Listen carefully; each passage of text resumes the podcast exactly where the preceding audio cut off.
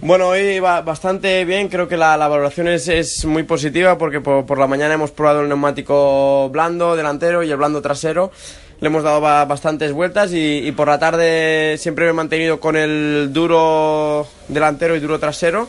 Y bueno, hemos ido dando vueltas, hemos probado también los diferentes neumáticos delanteros porque hay unas carcasas diferentes. Y, bueno, yo creo que, la valoración es positiva, contentos.